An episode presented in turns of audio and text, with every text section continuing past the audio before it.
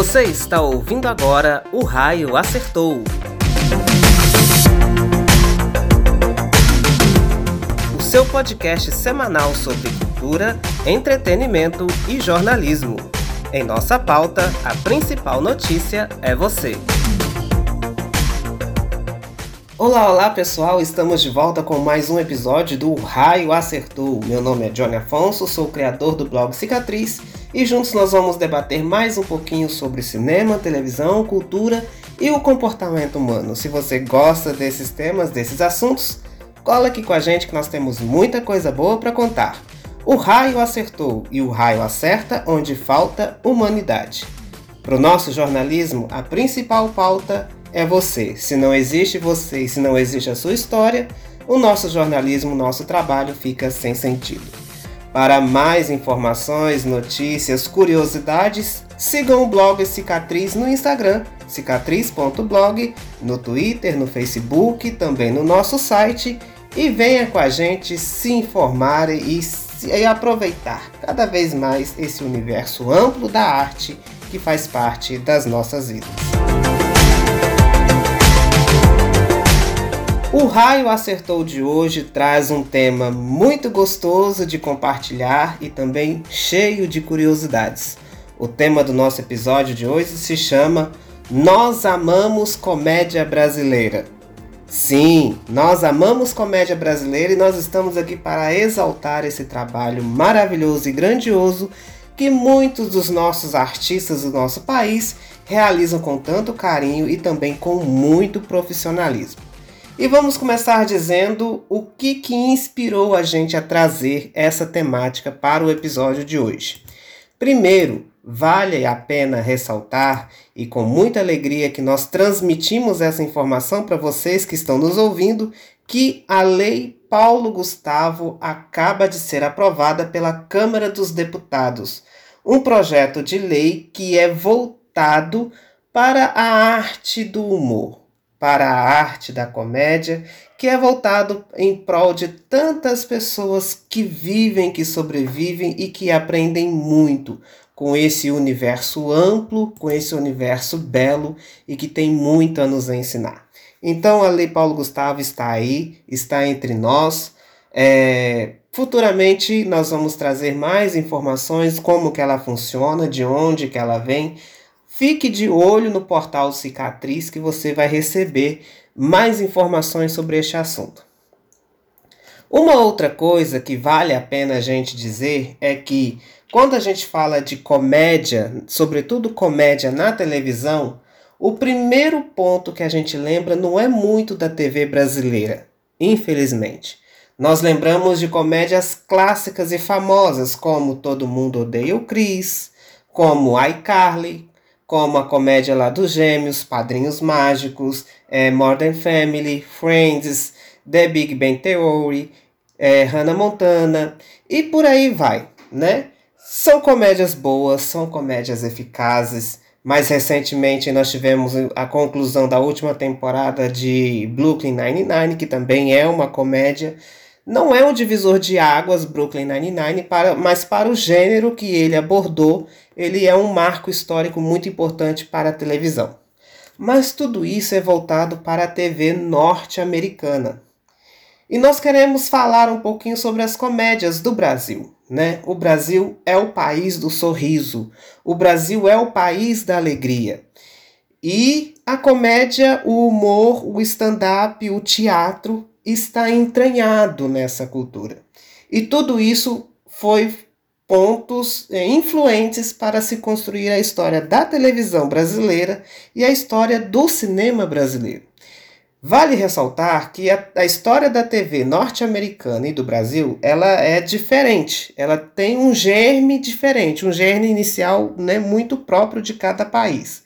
Por exemplo, nos Estados Unidos, né, no norte da América, é, a televisão ela bebeu da fonte do cinema. Então, aquilo que era feito no cinema, de certa forma, foi sendo reproduzido e foi sendo atualizado para as pequenas telas, né, para a televisão. Essa história, é, claro, né, estou contando ela por alto, essa história é base da TV norte-americana. A TV brasileira, ela bebeu da fonte direta do rádio. Então, tudo aquilo que era feito no rádio, que funcionava no rádio, que fazia sucesso no rádio, a TV foi bebendo, foi copiando e foi adaptando para as telinhas. Essa, é, a grosso modo, é a história inicial da TV no Brasil. E aí nós queremos trazer é, nesse episódio sobre a comédia algumas produções que fizeram história. Por exemplo, A Grande Família, Zorra Total, Sai de Baixo, Caceta e Planeta, Os Normais, A Diarista, Sob Nova Direção. E aí você vem para um, algo mais recente, como Tô de Graça, Vai Que Cola, Chilindró, é, a, a série do Gogó, que eu esqueci o nome agora, e a nova era que é marcada pela comédia no cinema. Nós estamos vendo o, o que, que está acontecendo. No Brasil, a comédia ela é muito própria do teatro. Mas o teatro começou a ficar pequeno para ela, né? E aí ela passou aí para a TV. Não estou dizendo que, essa, que isso é uma história geral de tudo, porque até hoje o teatro é o teatro graças às peças teatrais, às peças cômicas, às peças de comédia. Existe o drama também, existe ainda muito Shakespeare nas nossas peças teatrais, mas a comédia ela vem ocupando um ponto de destaque que é impossível deixar passar sem a gente discutir sobre isso. Ela é um, um fenômeno social. Um fenômeno não só artístico, mas também um fenômeno social que marca diretamente o comportamento dos homens, das mulheres, o comportamento social, né, da sociedade em que a gente vive. E aí nós vamos vendo o teatro sendo migrado, adaptado de certa forma para as telonas, para o cinema, né? Vai que cola, que é uma peça teatral, ela foi para a telinha e foi para as telonas. Inclusive é um dos filmes de maior bilheteria que existe, é o Vai que cola, né? O filme Vai que cola. É do nosso querido amado Paulo Gustavo. É, produções que começam a entrar nos streamings, né? Os Salafrários, é, do Magela e da Samantha Schmutz. É, nós vamos ter aí em breve a série do, do, do, Rodrigo Santana, que é A Sogra Que Te Pariu, né, que é o mesmo do Tô de Graça, da Multishow. Então, assim, o escopo, o objeto cômico do nosso país, ele é imenso, ele é gigante. Assim como também deveria ser gigante o seu reconhecimento. E aí eu chego no terceiro elemento que inspirou é, nós abordarmos nessa semana o tema da comédia brasileira. É, que é a Samantha, a Samantha Schmutz, não, que é a Tata Werneck, é, ganhar pela primeira vez na sua carreira um prêmio como humorista, um prêmio de melhor humorista do, do, do ano. E, claro, né, é o prêmio, não é um prêmio global, né, apesar de ser da rede, patrocinado pela Rede Globo, não é um, um prêmio global, não é um reconhecimento nacional, né, é, porque eu, eu acredito que aquele prêmio de melhores do ano que a gente assiste ali aos domingos, né, num domingo por ano, ele ainda é muito elitista. Ele é muito seleto, muito pequeno, ele não é abrangente, ele não tem uma uma equipe mais é, é, vasta, mais séria para pensar naqueles melhores ali. É, se você acha que eu estou comparando com o prêmio do Oscar, sim, eu estou comparando com o prêmio do Oscar, porque isso deveria ganhar mais seriedade, né? É, nós vemos o que aconteceu com o Globo de Ouro, por exemplo, que perdeu quase toda a sua credibilidade por conta da falta dessa seriedade, da falta dessa diversidade e representatividade. Eu acho que isso ainda falta nos melhores do ano do Brasil, né? Falta alguém olhar para isso e pensar isso de uma forma mais global, mais de país, mais representativo, né? É, tem um prêmio muito semelhante também que acontece na outra emissora do, do SPT e ainda parece que também é muito elitista, né? Tem muito tempo que eu não assisto, mas as últimas vezes que eu eu acredito que não, ter, não deva ter mudado muito. Então a Tata Werneck ela, ela, ela discursa dizendo que pela primeira vez em todo o seu tempo de carreira é a primeira vez que ela ganha um prêmio pelo trabalho dela que ela gosta de fazer, que é o humor, né? Tá aí o talk show dela, o Lady Night, que é uma comédia fantástica, fenomenal, né? Para mim é uma das melhores apresentadoras de talk show que existem, é a Tata Werneck. mas o seu humor, a sua comédia, né? É, pela fala dela, a gente percebe o quanto que é difícil nós valorizarmos um elemento, uma arte que é tão próxima de nós, tão presente entre nós, e muitas das vezes as influências da, da, da comédia norte-americana, ou seja, fora de nós e do nosso país, fora da nossa identidade, são mais valorizadas do que as do nosso próprio país. Existem as discussões e críticas e, e, e às vezes até mesmo com a estética do, do tal do humor negro, do tal do humor apelativo, do tal do humor que, que condena. É, já teve casos de, de, de denúncia de humor, de humor que, que é, é, aborda homofobia, gordofobia e etc, etc, etc. Não estamos passando pano para isso. Isso existe sim. E quando isso existe e fere alguém, é necessário é, falar, é necessário se pronunciar, porque a gente melhora o nosso caráter assim, quando a gente reconhece que errou e a gente reconhece que é preciso corrigir onde nós erramos, né? É, mas o tema da comédia, o tema do humor, é um tema, apesar de muito presente de nós, entre nós, ele é um tema muito difícil. Né? Muito difícil de se trabalhar, é muito difícil de se construir uma peça de comédia. É, nós vemos aí o grande trabalho fenomenal que os artistas de stand-up realizam, né? Afonso Padilha, Whindersson Nunes, é, Thiago Ventura, é, Di Lopes, é, e tantos outros stand-up comedies, Bruna Luiz, né, para citar uma mulher também, é, que eu acho que também precisam ganhar um outro destaque nesse campo, né? Existe aí uma, uma regrinha dizendo que mulher não sabe fazer rir, né? Eu acho que é, o humor não está na pessoa que faz, o humor está na pessoa que acolhe. E aí você decide o que acolhe, né? E dependendo das suas preferências, às vezes você não é tão é, aberto né, a todas as formas de humor e de pessoas e de caráteres, né? É, e fica a reflexão. Mas a gente tem que reconhecer o seguinte: é, fazer rir é muito mais difícil do que fazer chorar.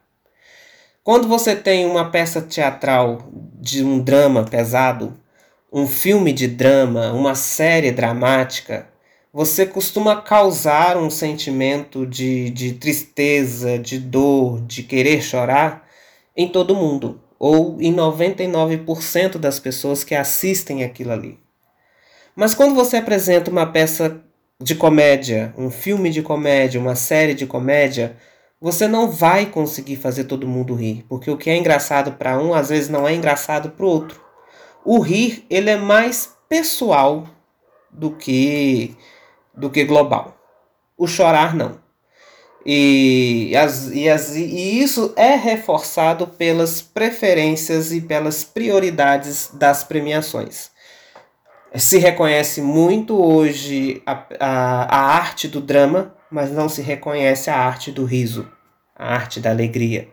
Se reconhece muito hoje a arte do sofrimento social, a arte da guerra, a arte da vida real marcada por superação, por dor, por tristeza, do que a arte da alegria, a arte do riso, a arte de, de alguém que viveu alegre, que viveu feliz, a arte de alguém que soube reconstruir a sua vida através do humor. Não se reconhece com a mesma intensidade. Então, e é aí que o raio acerta. Contar a história de alguém triste parece que dá mais ibope do que a história de alguém feliz. E aí a gente tem que lembrar que rir é um ato político, mas rir também é um ato social, porque faz parte de nós. É preciso reconhecermos a riqueza e a atualidade do humor entre nós, sobretudo do humor no Brasil né? Não é errado, não é, é digno de denúncia, não é digno, não é algo assim de condenação. Você gostar muito de, por exemplo, Todo Mundo Odeia o Chris. Eu também acho uma série cômica fantástica. Né? Ela é maravilhosa, ela te faz rir sim. Mas, poxa, a gente tem muita coisa boa no campo da comédia do seu país, do nosso país, e que está disponível para a gente assistir né? É, às vezes, é, a, gente, a gente, nós podemos reconhecer o lado de fora, mas reconhecer ainda mais o que é nosso, o que tem a nossa marca, o que tem a nossa identidade. Uma das séries de comédia brasileira atualmente, né, atualmente que eu quero dizer assim, que está no ar, que eu acho assim mais fantástica e uma assim e super difícil de ser construída aquela narrativa é o Tô de Graça que passa no Multishow. Ela é fantástica. Ali está o retrato típico de uma família brasileira. E de uma família brasileira que é pobre, que é de periferia, que às vezes tem questões difíceis da vida, mas às vezes ela não vai ganhar ibope porque nós resolvemos contar o lado feliz dela. O lado que faz rir, o lado que, em meio a tantas dificuldades financeiras e sociais, trabalhistas, eles ainda riem, eles ainda têm um momento de graça deles, eles ainda são uma família que sabem viver com o pouco que tem e dando risada e fazendo a gente rir. E às vezes a gente não reconhece isso porque é coisa alegre, é coisa feliz, né? É... Então, às vezes, isso, isso, isso precisa servir para nossa reflexão. A que, que nós damos mais valor? as histórias reais de alegria, de felicidade, de gargalhadas, de riso, ou a história real da drama, do drama, da guerra que aconteceu, dos tantos de mortos que gerou, da, da vida difícil né, de, de, de superar. O que, que é mais importante para nós? Por que, que um ganha mais visibilidade do que o outro? Por que, né? Será que é porque a gente gosta de sofrer? Será que é porque a gente não gosta de ouvir coisas felizes, de ler histórias felizes, né? Por que, que um choca mais do que o outro, vamos dizer assim? E aí a gente quis levantar esse tema para vocês essa semana sobre Nós Amamos Comédia Brasileira. É um trabalho fantástico, é um trabalho grandioso, é um trabalho de longa escala, não é uma ou duas é, é, produções que acontecem a cada ano, são muitas. Nós temos muita gente boa, nós temos é, a fase, a, a linha cronológica da comédia no Brasil, ela, ela tem várias eras, várias fases. Nós estamos na era dos stand-ups, né? É, que são que, que é um, um, tipo de humor, um tipo de comédia que se adequa a qualquer plataforma. Se, é, se o stand-up acontece no teatro, ali ele faz sucesso. Se o stand-up acontece numa plataforma digital, no YouTube, por exemplo, ali ele faz sucesso. Se o stand-up vai para o cinema ou para uma série de TV, eu tenho certeza que ali ele vai fazer sucesso. Inclusive na série de TV, como reality show, ele já fez um sucesso estrondoso na, na Amazon Prime Video, pelo é, é, Se Tá Fora lá, né, o, do que foi apresentado pelo Tom Cavalcante e a Clarice Falcão. Então, assim, ele está numa era de ouro, vamos dizer. A comédia no Brasil está numa era de ouro. Ela pode ser melhor quando a gente passar a debruçar os nossos olhos para ela, né? A debruçar o nosso interesse para ela, valorizá-la, valorizar os nossos artistas do humor, os nossos atores e atrizes do humor, homens e mulheres que estão dispostos a nos fazer sorrir, a tornar a nossa vida mais leve. Não é um rir por rir, porque rir por rir é tolice, mas rir como um, um ato de conhecimento. É rir como um ato de conhecimento, né? É um ato social, é um ato político, porque é um ato que nos faz crescer. Sorrir também é capaz de nos ensinar, às vezes até mais do que chorar. Então, o raio acerta aí onde essas, essas é, possibilidades, essas novas possibilidades precisam ganhar de nós uma atenção maior, uma atenção mais justa e igualitária. Né? Que nós possamos olhar para o que é nosso, para as produções brasileiras e reconhecer aquilo ali é nosso, aquilo ali é do nosso país, nós fazemos parte daquilo ali. Esse é o episódio do Raio Acertou de hoje, apresentado por mim, Johnny Afonso, né? Espero que esteja sendo ouvido e compartilhado por você que está do outro lado do fone de ouvido e que na próxima semana nós possamos continuar nessa temática, continuar trazendo histórias de onde o raio acerta, histórias de onde o raio aponta onde falta humanidade. Às vezes falta humanidade no sorrir. Por isso que o riso não é tão visto e tão valorizado. Que nós possamos sorrir mais, mas sorrir com consciência. Sorrir sabendo o conhecimento que aquele riso está sendo transmitido para nós. Muito obrigado pela sua paciência, muito obrigado pela sua presença, mesmo do outro lado dos fios e cabos. E nós nos encontramos na próxima semana. Fique de olho nas nossas redes sociais, cicatriz.blog, Instagram, Twitter e Facebook. E siga a gente nas redes sociais. E se você não é inscrito no Raio Acertou do YouTube, se inscreve lá. O podcast também vai para o YouTube, além de estar aqui no Spotify e no Cashbox. Até a próxima semana. Tchau, tchau.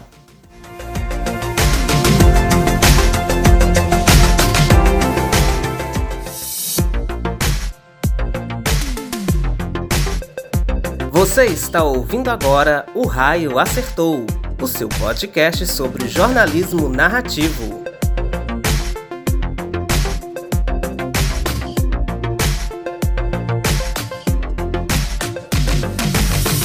O seu podcast semanal sobre cultura, entretenimento e jornalismo.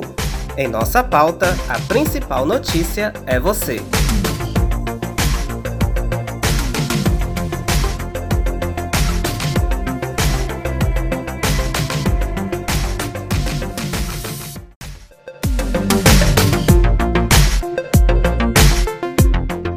Ouça o podcast O Raio Acertou nas principais plataformas digitais e se inscreva em nosso canal no YouTube para acompanhar os nossos novos episódios toda semana.